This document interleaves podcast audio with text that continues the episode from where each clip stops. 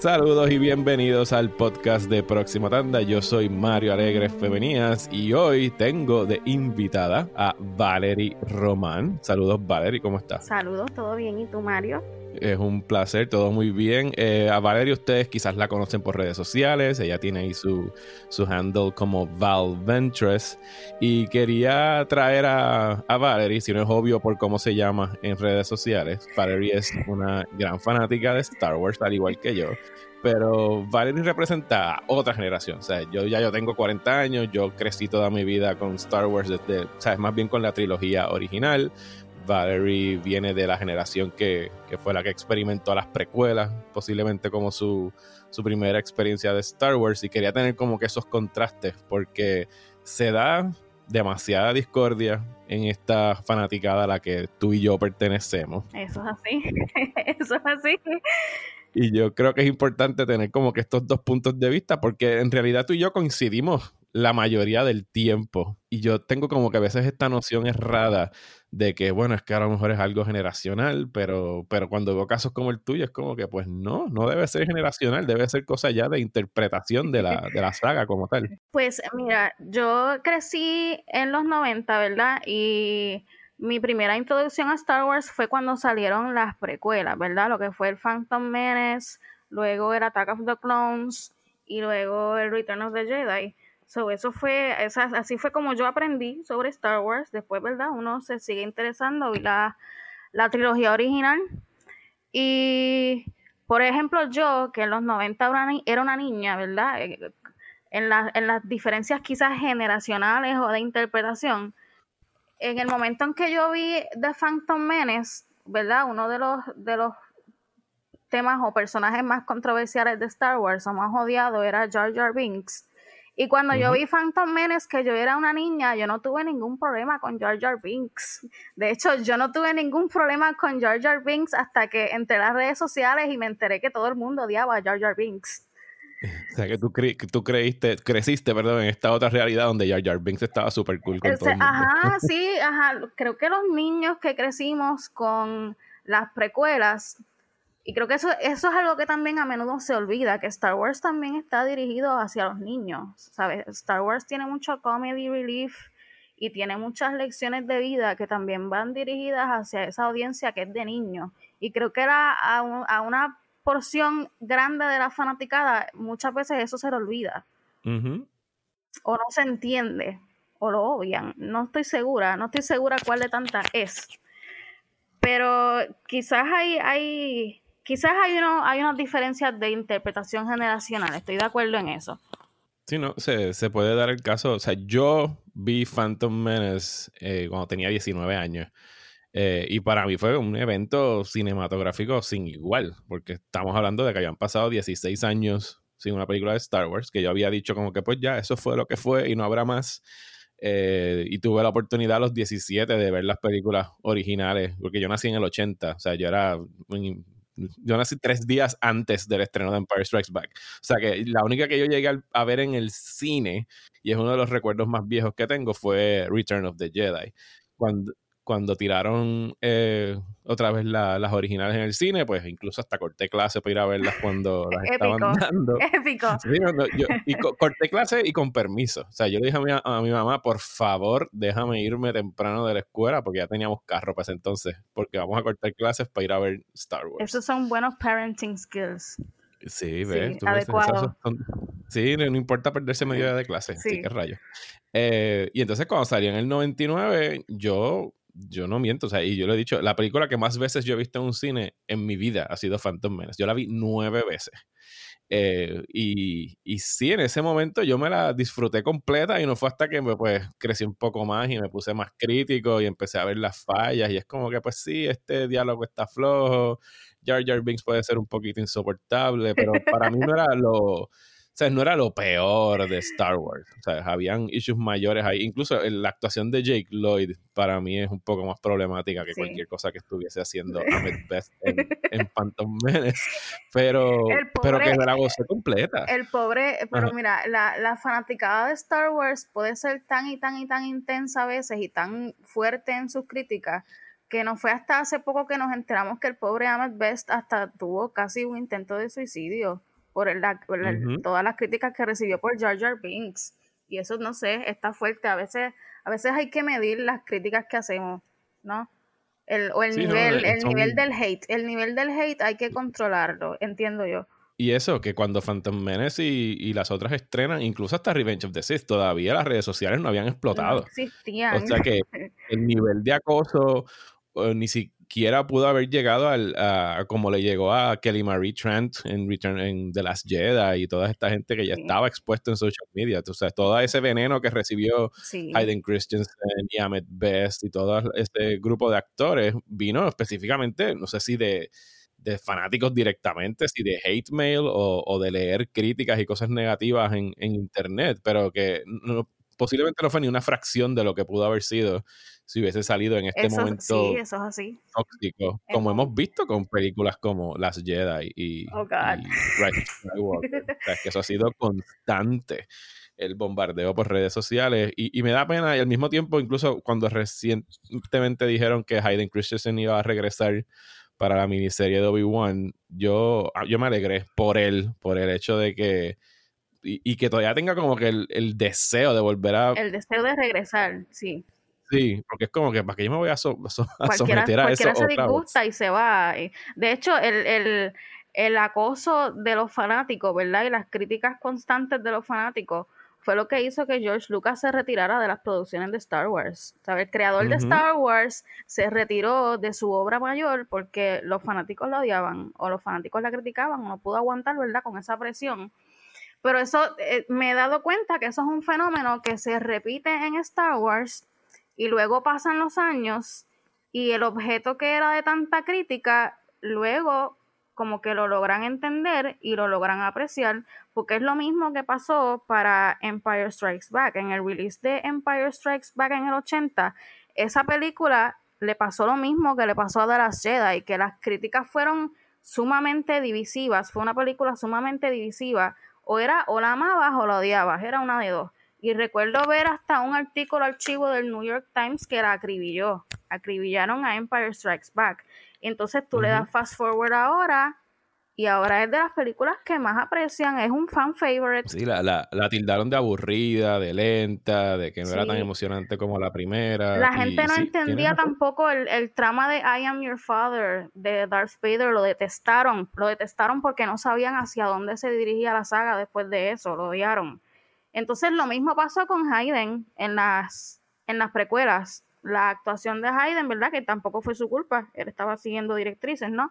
Este, la detestaron, Hayden era de los actores más detectados, detestados, discúlpame, y ahora cuando anuncian su regreso para la serie de Kenobi, todo el mundo está celebrando. Entonces yo me pregunto, ¿esto es lo mismo que va a pasar con The Last Jedi en unos años más? Es posible, yo no lo dudaría. Eh, tú, tanto tú como yo somos fiel defensores y admiradores de, de The Last Jedi. y también, la pues... raya por The Last Jedi. la raya. sí, no, no, no. Esto es, olvídate, fanáticos recalcitrantes. Eh, y por eso yo creo que nos llevamos también en, en las redes sociales. Pero, pero sí, no dudo, no dudo tu argumento de que aquí a 10 años, pues, y, y ya lo he empezado a ver tan solo en 3 años. Gente como que ha hecho un, a un comeback que ha dicho como que fíjate, las Jedi no estuvo tan mala. No sé si Rise of Skywalker nos ayudó en eso, porque mira que Rise of Skywalker fue mala. Mira, lo único eh, bueno de Rise of, Rise of Skywalker fue la escena de Babu Freak que sale diciendo ¡Ey! Ya, eso fue lo único que yo disfruté. Los 10 segundos de Babu Freak. Sí. De hecho, me sorprendió que Disney no anunciara una miniserie o algo de Babu Freak solamente, porque es lo único que, que hay que rescatar de, de esa película. Pero sí, tienes un buen punto sobre cómo los fanáticos de Star Wars, y me incluyo porque me ha pasado, de hecho, me pasó eh, tan pronto como este año con algo como la serie animada de Clone Wars. Sí, lo sabemos.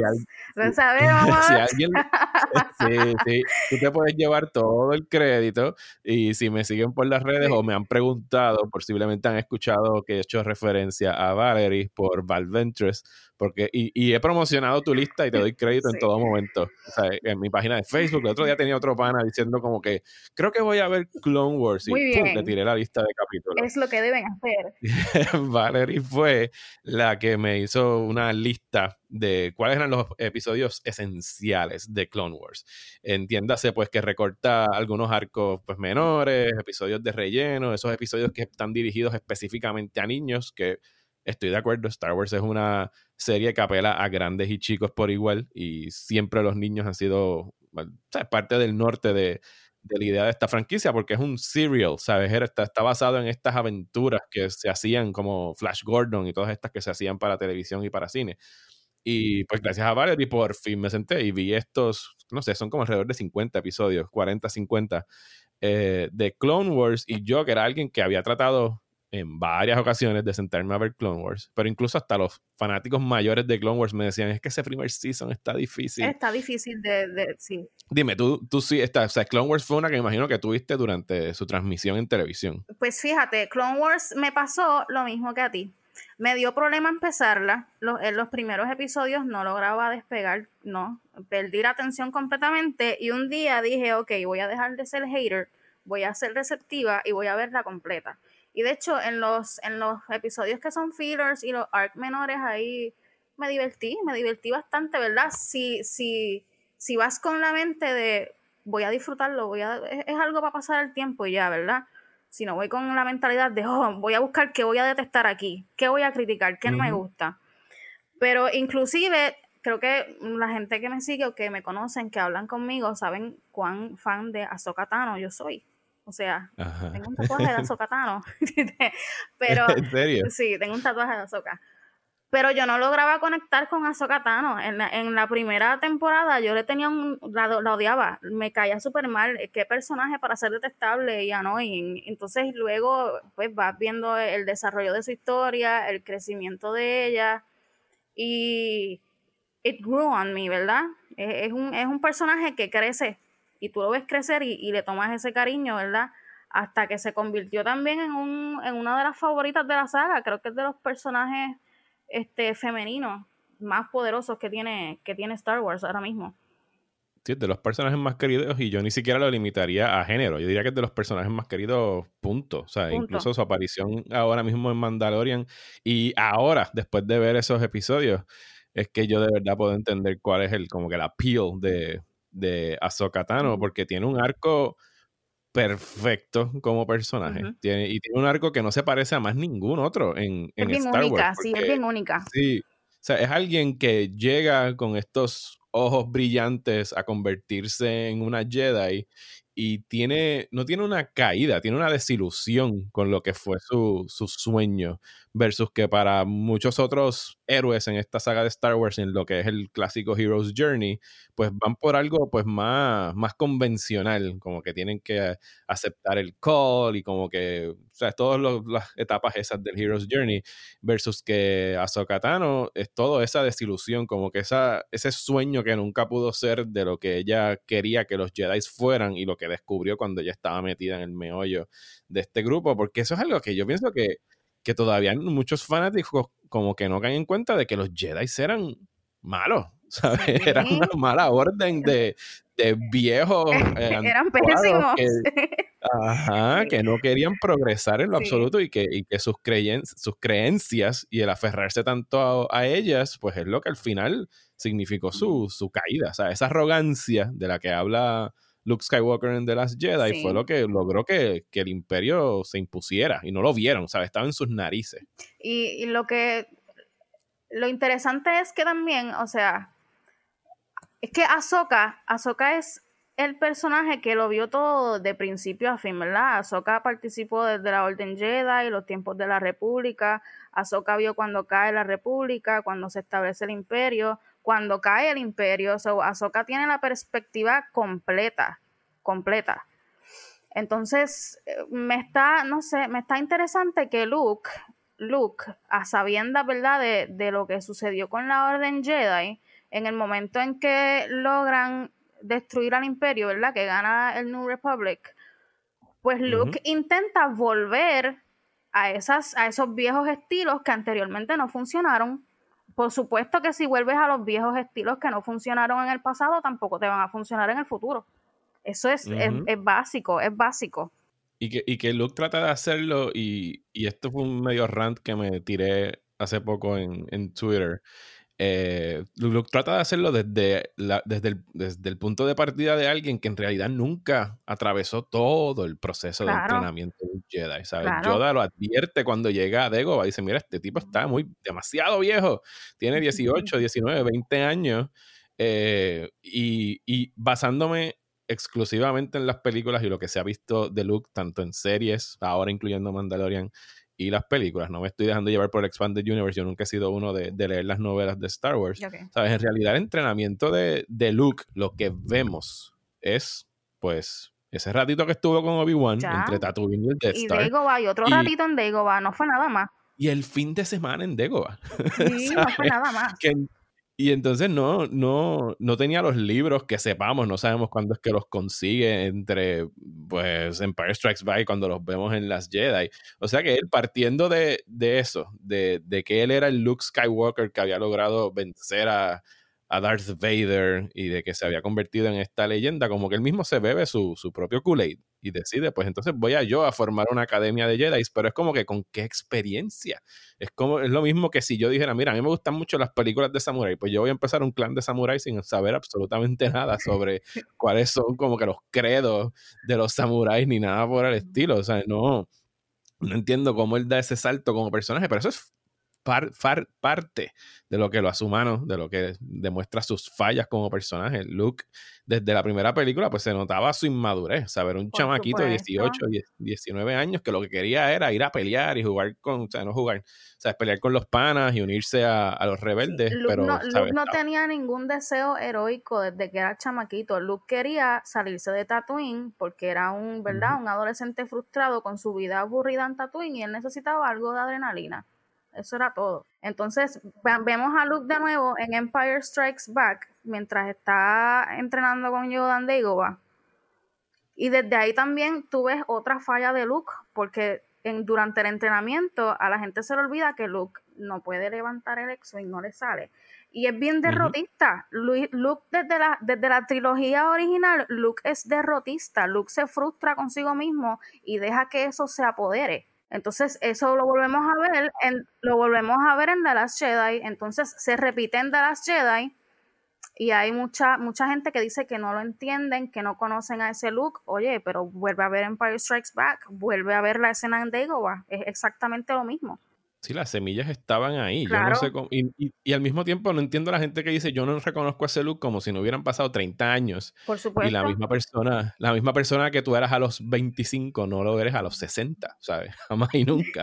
Mucho menos de pasar por a través de un evento, de varios eventos, de, eh, momentos traumáticos para él, ¿sabes? Saber quién era su padre, la muerte de su padre, lo que después ocurre con su sobrino, ¿sabes? Eso cambia a cualquiera. E incluso lo pudiesen cambiar cambiar y tirarlo fácilmente más hacia el lado oscuro, que eso es como que el miedo que él le da en esa escena donde él entiende que está tentado a matar a su sobrino, ¿sabes? Y él pues se restringe y no, no se deja llevar por el lado oscuro, pero eso es lo que al final le acaba costando. O sea, esa mínima tentación es lo que le cuesta tanto eh, entre pues, Return of the Jedi y lo que vemos de él en Force Awakens y The Last Jedi. Y entonces, pues ya que estamos aquí, vamos a hablar de, vamos a hablar de estas dos imágenes que tiene la gente de, de Luke Skywalker.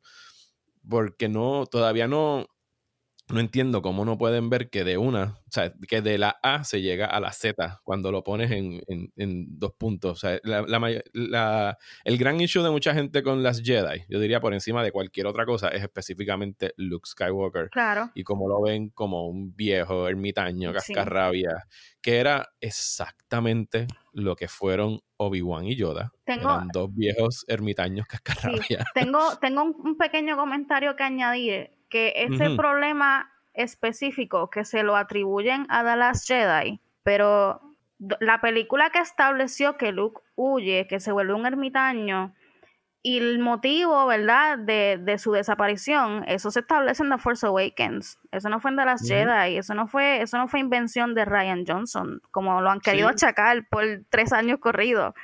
No, no, no, tienen, tienen razón. Y de hecho, yo les doy ¿sabes? Como que les doy un poco, yo soy un, eh, le concedo un poco a tanto a Abrams como a Ryan Johnson. El hecho de que en realidad no había un plan establecido para esta nueva trilogía. Sí, no, eh, no, eh, eso estoy completamente de acuerdo. que para mí fue lo que al final acabó con lo que acabamos, porque esta manera de funcionar de, pues yo voy a hacer la historia hasta los primeros tres capítulos y después tú llegas y haces lo que te dé la gana en los próximos tres y después yo vuelvo y hago los próximos tres pues no hay, no hay armonía, o sea, no hay concordancia entre lo que hace uno y el otro, y pues sí, sabes, eh, eh, Abrams dijo, pues yo voy a llegar hasta aquí, y corte, y Luke está en la isla, y es, el juego ese que no sé si alguna vez tú lo jugaste de chamaquita, donde uno empieza una historia y fulanito lo sigue y lo sigue, y tú te vas inventando lo que te da la gana, exactamente lo mismo, y Ryan Johnson dijo, bueno, me dejaste a Luke aquí, ¿qué está haciendo Luke durante todos estos años? Y le tocó a él pensarlo. Eh, y yo pienso que hubiera sido un final muy distinto si se lo hubiesen dado a un tercer director que no hubiese tenido como que ese deseo de, regresar y hacer ese arroz con culo que hicieron entre las Jedi Force Awakens. Pero no caigamos en hablar de Rise Skywalker, de verdad, porque podemos estar aquí ahora nada más que repartiendo veneno. En mi, en, mi, en mi, eh, mente, en mi mente esa película no existe. En mi mente no existe. No, aporta nada. No. O sea, o sea, yo, yo puedo ser tan feliz pensando que el final de la saga, por lo menos en película, es ese chamaquito mirando a las estrellas, jugando con una escoba. Con la como escoba, si fuera con la fuerza, sí. Ese, eso es un tiro precioso. Yo no sé cómo la gente no se conmueve con ese tiro. Ese final fue perfecto. Ese final fue perfecto. Sí, en algún momento todos fuimos ese niño, claro. ¿sabes? Que agarró un palo y dijo, pues este es mi lightsaber. eh, y, ¿sabes? Yo no puedo creer que la gente no se conmueve con ese tiro y a mí me vacilan cada vez que yo digo que yo a veces me bebía las lágrimas viendo las Jedi porque yo encontraba que era maravillosa en ese sentido. Pero, pero esas dos imágenes de Luke Skywalker tuvieron un resurgimiento la semana pasada. cuando Luke, que no sé, ¿tú esperabas que Luke saliera en Mandalorian? Pues mira, mira, si me hubiesen dicho, o si, si hubiese habido un leak, ¿verdad? Como lo hubo con Ahsoka, que ya sabíamos todos que Ahsoka iba a estar en ese episodio. Si me hubiesen dicho que Luke iba a salir, yo, yo iba a pensar que eh, esto es un overkill. ¿Para qué están metiendo a Luke aquí otra vez? Esto es un overkill. Pero la manera en que lo llevaron a cabo, la forma, me resultó bastante espectacular. Yo creo que lograron su cometido y lograron superar también, ¿verdad?, el entusiasmo que hubo con el episodio de Ahsoka, porque yo no sabía, o sea, no, no me pasaba por la mente cómo van a lograr cerrar la temporada con el mismo o mayor entusiasmo que hubo en el episodio de Ahsoka. Y creo que, creo que ese era el cometido de ellos y lo lograron. Me, gustó mucho, me emocionó mucho la, escena de Luke. No te voy a negar que se me, se me salieron un par de lágrimas. Pero pero entiendo que ya es suficiente con Luke. Ya, ya es suficiente con los personajes que ya conocíamos, ¿verdad? De las, de las trilogías anteriores. Y yo pienso que este es el momento en que Disney y Lucasfilms deberían aprovechar para, con todos los recursos que ellos tienen, ¿verdad? A su disposición, para desarrollar historias nuevas, culturas nuevas, expandir, expandir la mitología de Star Wars. Yo quisiera ver más de eso y menos del reciclaje de personajes que ya conocemos anteriormente. Lo disfruté muchísimo, me encantó, pienso que logró su cometido, el propósito.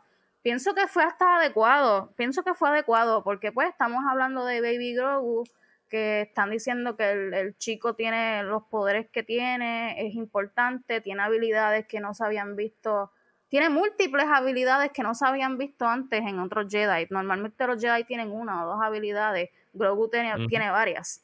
So, es bastante adecuado que entonces el niño hubiese pasado a entrenar, ¿verdad? Con el, el, Jedi Master que había en el momento vivo, que era Luke. Luke estaba vivo, encaja en la historia. Pienso que encaja en la historia, pero pienso que ya, ya, ya, ya tengo suficiente con el reciclaje de personajes anteriores. Sí, yo, yo estoy de acuerdo. Yo también me gocé el episodio. Yo eh, hablándolo así con panas, yo decía como que, pero es que no me tiene lógica que sea cualquier otro Jedi que no sea Luke. ¿sabes? Porque quién más, o sea, estaban las teorías de que podía ser Ezra, pero si nos dejamos llevar por lo que dijo Filoni sobre Rebels y dónde es que cae el episodio de Ahsoka, pues se supone que Ezra no entra en esta ecuación todavía. Así que dije, quien único tiene el impacto para tú cerrar un season de Mandalorian es que llegue Luke. Pero entonces la duda era como que, bueno, ¿cómo lo hacen? ¿Lo hacen en CGI? ¿Buscan a otro actor? Estaban hablando de Sebastian Stan. Y yo pienso que sí, que quedó bien cool, ¿sabes? Y yo sé plenamente de que esto es puro fanservice. Purísimo. Ellos estaban tratando, lo que ellos querían lo lograron, que era volvernos locos y que nos diera la nostalgia. Y yo, no hay problema, yo me dejo manipular por ese lado y lo digo sin, sin ningún tipo de reparo. Como que, yes, dame más. Y, y después puedo como que decir, bueno, puedo llegar al mismo lugar que tú, como que, ok, pero ustedes ya habían dicho que se acabó el Skywalker Saga. Exacto, exacto. ¿Por qué tienes que regresar a este mismo pool? Y, y, lo acepto, o sea, no tendría lógica que fuera más nadie. Pero al mismo tiempo que tú, o sea, si ya tú estás trayendo a Luke a buscar a Grogu, en algún momento vas a tener que devolverlo. Exacto. Porque sea, él empezó en la serie y cuando decidan que vayan a acabarla, tienen que devolverlo o porque, digo, al menos que sea uno de los que Kylo Ren decapita en algún momento. Espero que no.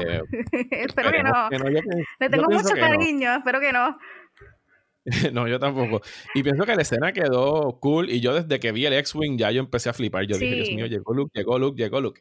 Eh, y quedó bien chévere el episodio. Pero que sí fue una temporada de Mandalorian que recurrió mucho a, hacer lo que le dicen el, el backdoor piloting. Como que estaban introduciendo muchas cosas para ver todo lo que vimos en el anuncio ese de Disney, de todas las series que vienen de Star Wars, la serie de Ahsoka, todo, todas esas cosas. Eh, pero que volver otra vez a Luke es como que cada vez que regresan a eso, yo digo, mano, pero es que esto es una galaxia, es un universo, porque tengo que... una galaxia. Tatooine queda en el Outer Rim y es como que el centro del universo, todo pasa en Tatooine. por favor, tiene que haber como que otras cosas que puedan explorar. Y yo lo que sí espero de Mandalorian es que, pues, una vez Grogu sale de la ecuación, pues entonces ahora la serie sí puede hacer sobre The Mandalorian. Bueno, sí, porque quedó, sí, quedó sobre la mesa lo del Dark Saber y Bo-Katan está bastante molesta porque técnicamente el líder de Mandalore ahora es Din, es Din Djarin, es el mandaloriano, no es ella. Ok, pero explícame una duda que tengo ahí. Eh, ¿Sabes? A ella, eh, eh, Sabine le dio el, el sable cuando lo recuperó. Sí. Sin ningún issue. sin ningún ¿Cuál es el problema ahora? Ese, eso, yo entiendo que eso lo vamos a ver en la próxima temporada del Mandalorian. Porque en Rebels, en Rebels ella aceptó el sable sin ningún problema. Y ahora ella no quiso repetir. Ella no quiso repetir. Ella lo rechazó. No quiso. Así que ese, ese misterio, ¿verdad? De qué pasó ahí, sigue estando sobre la mesa y yo entiendo que lo vamos a ver en la próxima temporada del Mandalorian. Yo entiendo que van a abundar sobre eso porque hay una hay una discordancia ahí, ¿verdad? Hay una ella tomó otra ruta esta vez y no sabemos por qué. Ok. Sí, no, no, yo pienso que eso es definitivamente hacia donde se dirige Mandalorian y, y, que yo sí espero que sea eso, como que explorar otros horizontes de Star Wars que no tengan nada que ver con los Jedi. O sea, yo, yo siento el miedo de de Disney en realidad, que es como que, pues no, meter un Jedi ahí rápido porque tiene que haber un Jedi y que sea uno, y si, si puede ser pariente o primo de algún Skywalker. Excelente, sí, excelente. Que por lo menos el Skywalker sea el segundo apellido, o sea, puedes meterlo por ahí, pero que por favor esté representando. Yo no sé, yo no sé si esto es una estrategia de ellos de mantenerse, ¿verdad? Playing it safe, ¿verdad? Debido a todo a todo el bullicio y la división que causó la trilogía más reciente. No sé si esto es una manera de ellos de asegurar mantener a esa porción ruidosa de la fanática de la fanaticada contenta. Pero pienso, pienso que pues, ya es suficiente. Boba Fett, honestamente, mira, vamos a hablar de Boba Fett. Vamos a hablar de Boba Fett. Boba Fett se tardaron 40 años en desarrollar a Boba Fett de adulto. 40 años nada más, nada más, en desarrollar a Boba Fett de adulto. Y Boba Fett siempre me ha parecido un personaje bien interesante y me, y me está bien interesante el cariño, ¿verdad? Y, y la emoción que causa Boba Fett. Porque Boba Fett en la trilogía original, estamos hablando de tres películas, Boba Fett aparece seis minutos y tiene cinco líneas. Eso es todo. Boba Fett está ahí parado amenazantemente. Y todo el mundo ama a Boba Fett. Y, se, y, y, lo aceptamos. Se ve ridículamente cool en ese traje. o sea, tipo se ve cool. Pero, pero el culto alrededor de él es algo que yo nunca entendí. No lo entiendo. Yo no entiendo el culto a Boba Fett. De verdad que no lo comprendo. Y en Clone Wars, ¿verdad? En, lo, en, en, ciertos episodios de Clone Wars que eran como que filo, arco, fillers, ah, sale Boba Fett de chamaquito, ¿verdad? Sus andanzas con los Bounty Hunters cuando empezó, ¿verdad? Pero no, no encuentro, o sea, vamos a hablar claro, ¿es necesario una serie de Boba Fett? Digo, mis ojos no. No, no es necesario. Una, una serie sobre Boba Fett no es necesaria. Me van a caer chinches por eso, pero no me importa. No es necesaria. Yo, yo estoy de acuerdo. Ese, de hecho, esa escena al final de los créditos que, que, fue otro comentario que me di en redes, que es como que el modus operandi de Marvel. Claro, la marvelización de Star Wars. Que es lo mismo que le, le gritaron y le escupieron a las Jedi, como que, ah, como que esos chistecitos de Marvel, es como que, pues ahí tienes el, la escena final de Marvel, anunciando lo próximo que viene. Sea, y, y ¿qué, qué, qué aporta? ¿Qué compone? Pues llegó el tipo, mata a Big Fortuna, se sienta en el trono y ya, teaser para lo próximo. Que, pues, está bien, ojalá pueda hacer como que su propia serie de gangsters en Tatooine y el mundo criminal. O sea, yo pienso que Star Wars necesita desesperadamente poder empezar a jugar con géneros y tener esa flexibilidad. Eh, y ojalá eso pueda hacerlo, pero al mismo tiempo, eh, eso que tú estabas mencionando de este periodo de Disney, de tratar de apaciguar como que a los fanáticos molestos y darle exactamente lo que quieren, ¿sabes? Cuando tú le das exactamente lo que quiere a alguien, usualmente acaba siendo como esa película que no vamos a mencionar, con la que acabó la trilogía. La que no debe ser nombrada. La que no debe ser nombrada, la que no existe, porque no, como no existe, no hay, por qué nombrarla. Eh, y, y ¿sabes? yo pienso que el, el, como que el estar cojeando de esa pierna, el querer solamente hacer eso, al final pues como que limita y restringe a Star Wars de lo que pudiese ser porque no tiene para dónde ir, porque sigue regresando como que al mismo pool de ideas y no, no creces como, como serie, Y, y, mala mía, yo sé que tú y yo pues, vamos a coincidir en esto y la gente debe estar harta de escucharme hablar de las Jedi, pero para mí de las Jedi era como que ese paso de evolución de Star Wars a donde no se atrevieron a, a continuar. A continuar. Jedi era, de las Jedi era un punto de partida. Era una ruptura, una ruptura y un punto, y un punto de partida a la misma vez. Que, que, les pudo haber abierto las puertas, pero inmensamente a otros horizontes para dónde coger. Pero que, pues, Disney dobló rodilla ante las personas que no le gustó esa película. Y entonces ahora tenemos 10 series anunciadas de Star Wars para Disney Plus. 10 series, sí. ¿Y qué tú, qué, qué tú piensas de eso? ¿Sabes? Eh, porque, fine, nos podrá gustar Star Wars, nos disfrutaremos Mandalorian. O sea, yo, yo me disfruto Mandalorian. Yo no me vuelvo loco por Mandalorian. O sea, Mandalorian es algo que yo puedo ver los viernes media hora y digo, ah, qué culto. O sea, estuve como que mi fix de Star Wars y puedo seguir andando con mi día. O sea, no me vuela la cabeza, por lo menos a mí. ¿Qué tú piensas de, de 10 series de Star Wars. Y seamos justos, ¿sabes? Hay dos o tres ahí que son como que unas cosas de artistas y, otra que es de droids que van a ser unos shorts que en realidad pues no cuentan, pero así como que Ahsoka, Obi-Wan, Bad Batch, eh, de, ¿cómo se llama? La de la que es en el High Republic, The Acolyte, este, ¿sabes? The Acolyte, sí. Este, Rangers of the Republic también está por ahí. Eh, ¿Piensas que podamos tener too much of a good thing? ¿Sabes? Van a saturar esto demasiado al punto de que o la gente no quiera seguir o se jarte de estar viendo Star Wars. Bueno, yo me siento saturada y ni tan siquiera han salido. Yo me sentí saturada con los anuncios. Yo, vi, yo vi los anuncios del Investors Day y tuve que apagar todo por un segundo. Porque es como cuando, cuando, cuando el niño quiere dulce, ¿verdad? Y los altas de dulce y se empalagó, pues así yo me sentí. ¿verdad? La serie de Azoka, por supuesto, me tiene, la serie de Azoka me tiene por las nubes. Me tiene por las nubes. La de Bad Batch, la de Bad Batch me interesa bastante. Porque ese arc de, los Clone Wars, de ese, de ese grupito de clones, ¿verdad? Son bastante varas. Y vi a Fennec. Esos no me los incluiste en los episodios, sí, Tengo que ir para atrás Hay que, hay que ir para atrás porque sí, no, no, es que no pensaba que iban a desarrollar nada sobre The Bad Batch, así que... No hay problema, yo los sí. veo. Y vi a Fennec también en, en, el, en el trailer de Bad Batch, que está interesante. Creo que Minna también va a ser la voz de, de Fennec en animada. Oh, sí. Este. Kenobi. Estoy Kenobi me alegra. Kenobi me alegra, por, por supuesto, por Ewan McGregor y por, y por Hayden. Pero no sé, no sé qué, no sé qué habría que añadir a la historia de Obi-Wan Kenobi. Es que es lo mismo, eh, regresamos a lo mismo, ¿ves? Volvemos. Siento que están recostándose demasiado de personajes que ya gozan, ¿verdad? Del entusiasmo, de la fanaticada, del, del favor de la fanaticada, y que se están quedando en ese safe side para no explorar y para no desarrollar cosas nuevas. Y eso me preocupa, eso me preocupa. Y no se fijan en alguien como la misma Ahsoka, que nació cuando, 2008, 2010 2008. fue... Sí, la película que salió en la primera en la película de Clone Wars. Sí.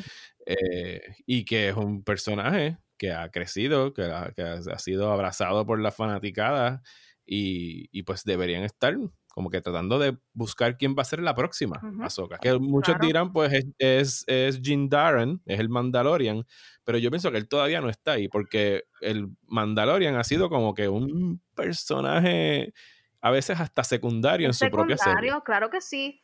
El, el, bueno, las primeras dos temporadas, el, el, el, enfoque de la fanaticada y de la historia fue en el bebé por completo, fue en el niño. Entonces tienes episodios del Mandalorian y el Mandalorian va a cierto lugar y se consigue a cierta persona, entonces esa la aparición de ese otro personaje es lo que hace que la historia pueda seguir, ¿entiendes? No es el Mandalorian de por sí. Así que sí, Esta temporada los episodios no eran como que mira qué cosa cool hizo Jim Darren, es como que mira, salió bo mira, salió Boba Fett, mira, salió Tokatano, mira, salió Luke Skywalker. Exacto. en ningún momento estábamos hablando, o sea, se ganó ese último momento con Grogu en el que se quita el casco y le, y le toca la cara, que pues sí, estuvo muy tierno y que me hubiese encantado que no le hubiesen quitado el casco en el episodio anterior para que de verdad hubiese tenido un peso mayor el él decidir quitarse el casco en ese momento. Pero eso es pues una espinita sangana. Pero, pero sí, no, no, no, no sé hacia dónde se dirige Star Wars durante esta próxima década. Eh, y, no, no puedo, y, no, y ni siquiera sé si el cine en algún momento volverá a ser lo primordial. No parece, si nos dejamos llevar por lo que están anunciando. Casi todos para, para streaming, para Disney Plus. Fíjate. De películas tenemos la película de Taika Waititi y la de la de Patty Jenkins de Rogue Squadron. Esa película de Rogue Squadron es la que más me entusiasma. Creo yo que es la que más me entusiasma de todas. Aunque sabemos, ¿verdad?, que originalmente el Rogue Squadron era, era Luke, era Wedge Antilles y, y todo eso. Pero por lo que he leído, por lo que he leído, es la película de Rogue Squadron en realidad va a ser una nueva generación de pilotos, ¿verdad? Que se están del, New, del New Republic. Sí, Así que, como ves, ya están hablando de una nueva generación de pilotos y eso es algo que a mí me gustaría ver, porque ya estamos hablando de crear cosas nuevas. Y que no haya un solo Jedi por todo eso. Por favor. ni un solo, ni un Skywalker, ni nada de eso. Ningún apellido que podamos reconocer. Le concedemos un Antilles. Puede haber un Antilles si quiere, ¿sabes? Algún nieto o sobrino, pero ninguno de los otros más famosos. Eh, pero si tú darías ya por muerta la trilogía de Ryan Johnson que Disney no ha vuelto a mencionar que existe o que está en alguna etapa de producción? yo quisiera no darla por muerta, quisiera, quisiera que no. Tengo, tengo entendido que no está completamente muerta, porque he visto Ryan, a Ryan Johnson de vez en cuando tira sus tweets medio shady sobre Star Wars. Y yo tengo entendido que no está completamente muerta. Creo que no.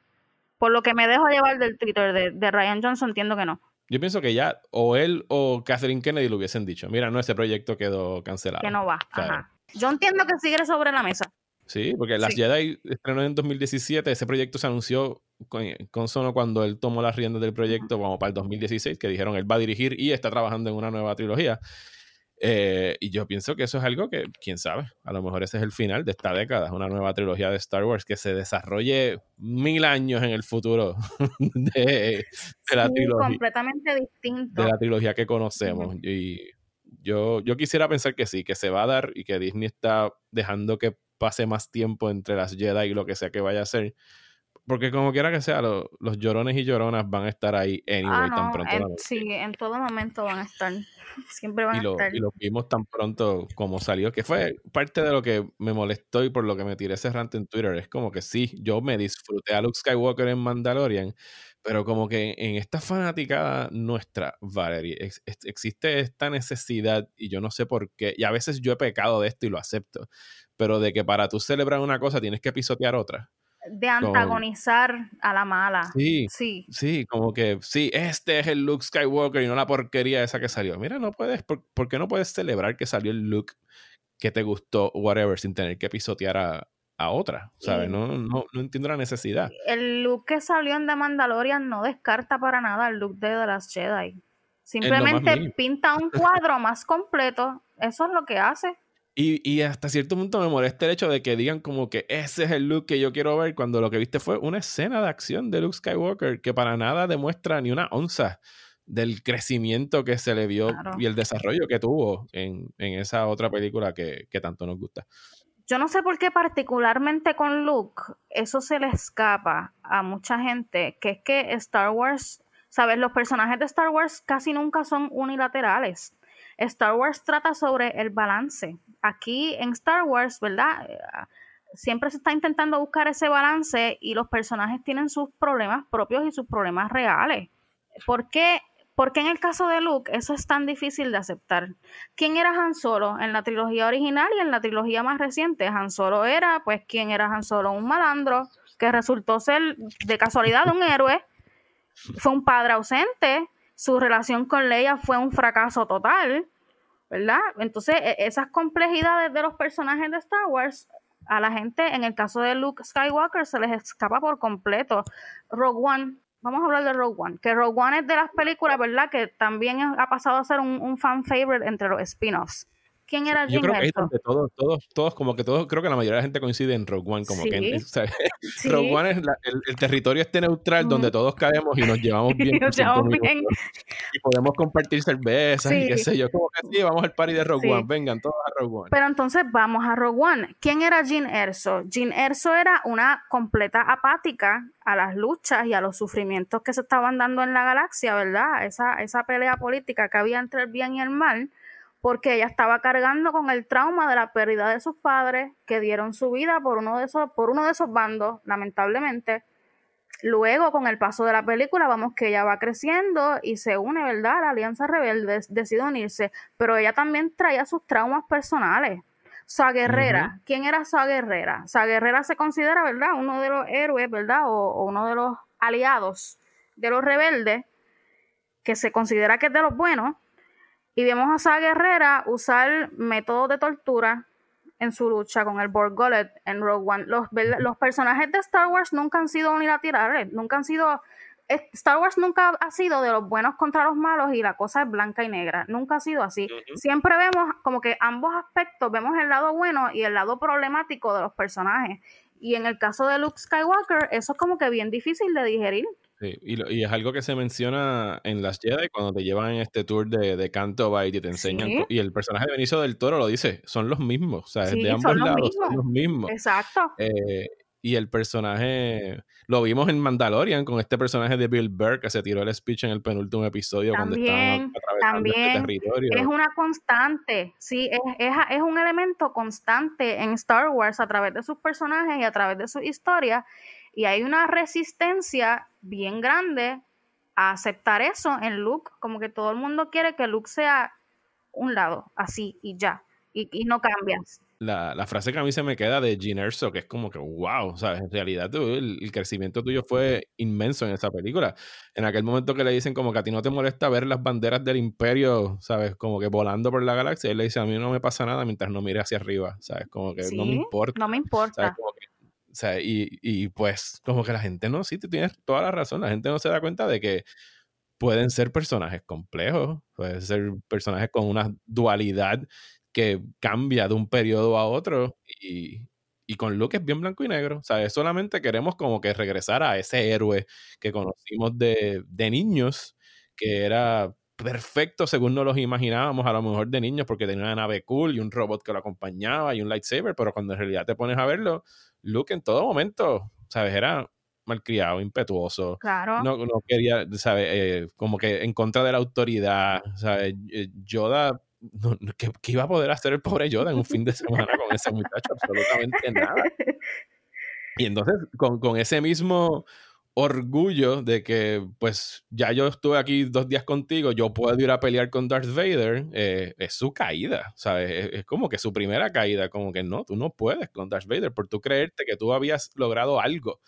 En, porque pudiste en el, en el Falcon te pusiste, un, te pusiste un casco y pudiste bloquear rayitos y a lo mejor pudiste mover una piedra, pues sí, vete a pelear con Darth Vader. No, no, entiendo cómo la gente no, no lo ve eh, y te, te, tiran con ese de que ese no es mi look. Y es como que, pues, mano, es mi look. Y yo pienso que lo que se tira al final de The Last Jedi es, hablando de badasses y de Luke Skywalker como un badass, eso es lo más badass que ha hecho Luke Skywalker en su vida. Esa, esa, ese duelo entre Luke y Kylo Ren al final, que resultó ser un, Force Projection, eso estuvo espectacular y al final terminó pues dando, dando su vida por el Force Projection.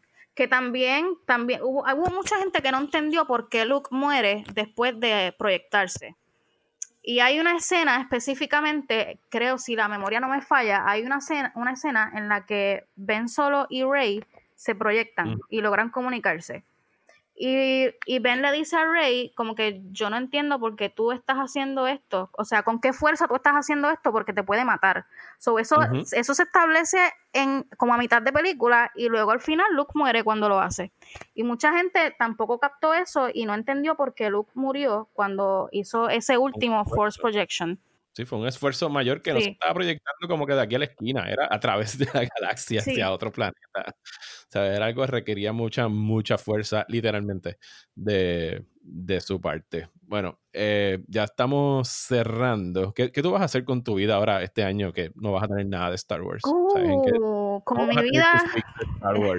¿Cómo vas a tener tu fix de Star Wars por los próximos 12 meses? Pues como lo he hecho, eh, como lo he hecho durante el resto de mi vida, seguir viendo las que las anteriores cuando estoy aburrida. ¿Tú tienes alguna? ¿cuál es, ¿Cuál es, tu favorita? ¿Cuál es tu go-to Star Wars movie? Ay, pues es bien. Es, es como que obvio. Todo el mundo lo sabe ya. Hemos hablado de la película en todo este podcast que te las Jedi. Lo siento. lo siento. Bueno, todos los, yo espero que no haya ningún hater de las Jedi escuchándonos y si nos están escuchando, venimos en paz, ¿sabes? Nosotros no somos los que llevamos la guerra a ustedes. Ustedes son los que nos buscan en las redes sociales. Para decirnos por qué estamos mal y por qué está mal que disfrutemos lo que estamos disfrutando. Exacto, exacto. Pero no, ¿sabes? Vamos a tratar de llevar la guerra en paz. Y en algún momento ustedes pues entenderán que están mal. Sí, dale, mira, vamos, a que sí, a que pasa como en Empire Strikes Back, dale par de años. Es muy probable que pase. Dale par de años. No, lo dudo. Sí. Bueno, Valerie, te agradezco muchísimo tu tiempo, ha sido un placer hablar contigo. Gracias a ti por la invitación. gracias por ponerme a ver Clone Wars y pues muchas felicidades y gracias nuevamente. Igualmente, gracias a ti por la invitación.